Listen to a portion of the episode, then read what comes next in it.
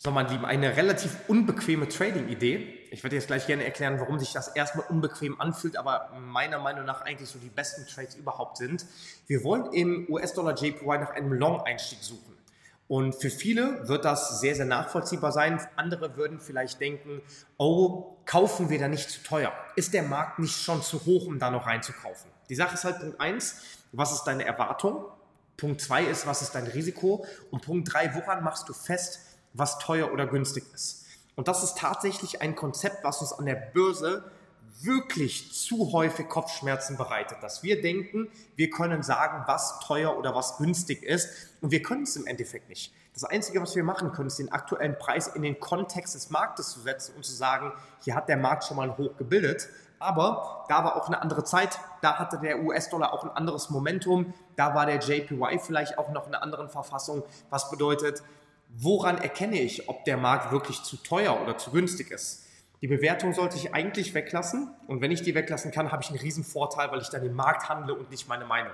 Ich hoffe, das macht Sinn. Ich hoffe, das ist nachvollziehbar. Wenn ich mir jetzt mal den USD JPY anschaue, dann sehe ich, dass wir seit Januar 2021 diesen massiven Breakout hatten, dann zum Hoch 50% Retracement geliefert haben, sehr schön die Liquidität gefischt haben, mehrfach angetestet und jetzt geht es schon wieder seit circa einem halben Jahr stabil nach oben. Und das Ding steuert doch sehr, sehr stark auf sein altes Hoch zu. Wir müssen einfach mal schauen, wenn wir nach links sehen um einfach einen Kontext für die aktuelle Bewegung zu erkennen, dann haben wir hier nur noch diese Wick auf Monatsbasis nach oben. Ist diese Wick auffällig, hat kein Riesenvolumen, das heißt also, dass der Markt sich in diesem dort nach oben irgendwo Liquidität holt und von dort rejected wird, ist erstmal, sei erstmal dahingestellt. Also klare Hinweise können wir dadurch nicht unbedingt sehen.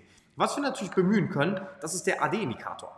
Und der AD-Indikator, der könnte uns falls uns das Ganze hier eine Divergenz liefert, einen starken Hinweis geben, dass der Markt dreht. Bisher sehen wir aber, Volumen kommt in den Markt, wir haben ein neues Hoch im AD-Indikator, was auch durchaus mit sich bringen kann, dass wir ein neues Hoch im Chart sehen werden. Also der AD-Indikator, der gibt uns noch keine starken Hinweise auf Monatsbasis. Wir gehen mal auf Wochenbasis und auch hier sehen wir, eigentlich ist das Ding gerade mit den höheren Tiefs und höheren Hochs sehr, sehr kongruent. Also eigentlich passt das soweit alles auch vom Volumenverhältnis bis hin zum Kerzenverhältnis. Das sieht an sich eigentlich relativ stabil aus. Auch der Tageschart AD-Indikator, der folgt dem Markt sehr, sehr stark. Also hier fließt Geld in den Markt. Liquidität bedeutet Akkumulation in diesem Fall. Akkumulation bedeutet steigende Kurse in diesem Fall. Also hier haben wir erstmal kein großes Veto einzulegen, warum der Markt nicht nach oben gehen soll.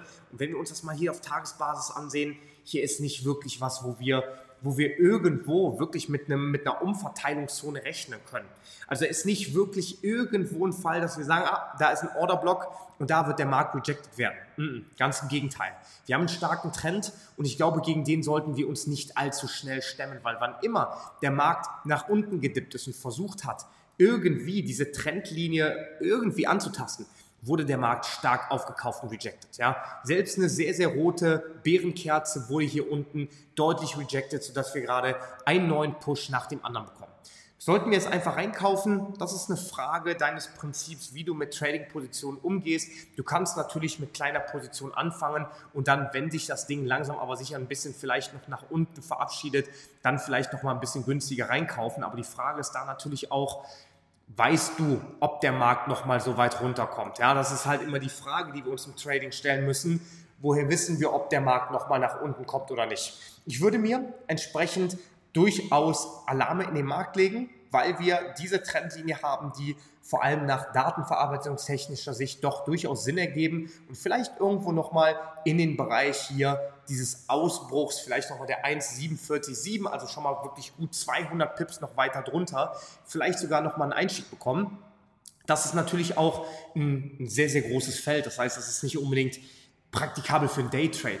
Du musst dir halt anschauen, bei welchem Broker will ich handeln. Wenn ich langfristigere Trades haben will, wie sind die Swap-Gebühren beim Broker oder generell bei diesem Markt und dann hast du eine vernünftige Möglichkeit, hier beispielsweise auch einen Long Trade über längere Zeit zu halten. Und wenn wir das jetzt mal auf die kleinere Zeit dann halt ausklamüsern, dann erkennen wir auch hier ist der Trend gerade extrem stark. Und wann immer wir hier so eine scharfe Price-Action-Grenze gebildet bekommen, zeigt sich der Markt, er testet diesen Bereich an und er wird stark rejected. Bedeutet für mich also, wenn wir uns hier drüber weiter stabilisieren, dann erhalten wir sehr wahrscheinlich sehr schnell ein neues Hoch. Sollten wir tatsächlich den Dip nach unten machen, dann schaue ich mir an, wo hat der Markt denn zum letzten Mal diese starken Price-Action-Grenzen gezeigt. Und das wären dann die nächsten Möglichkeiten, wo wir beobachten, wo können wir Positionen reinsetzen.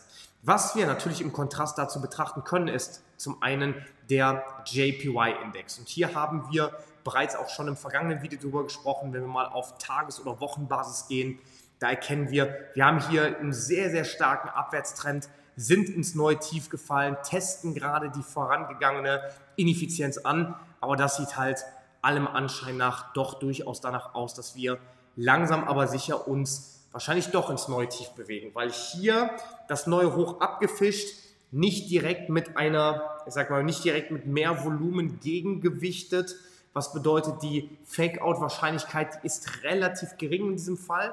Und das kann natürlich noch für uns bedeuten, dass der JPY ein bisschen was nach unten wieder gut macht.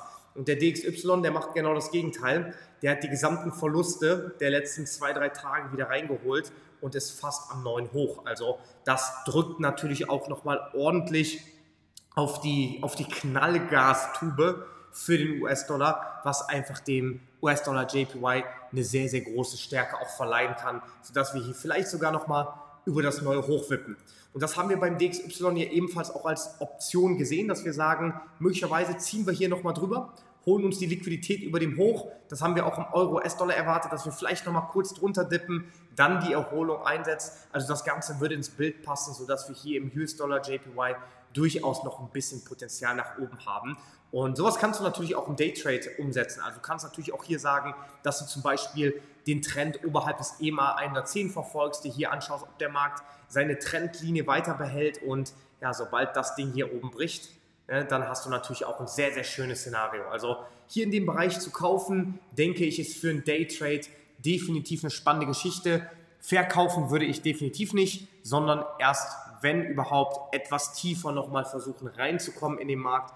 Und was gibt uns natürlich mehr Recht als das Sentiment? 81% sind Short beim Broker IG, 19% sind nur Long.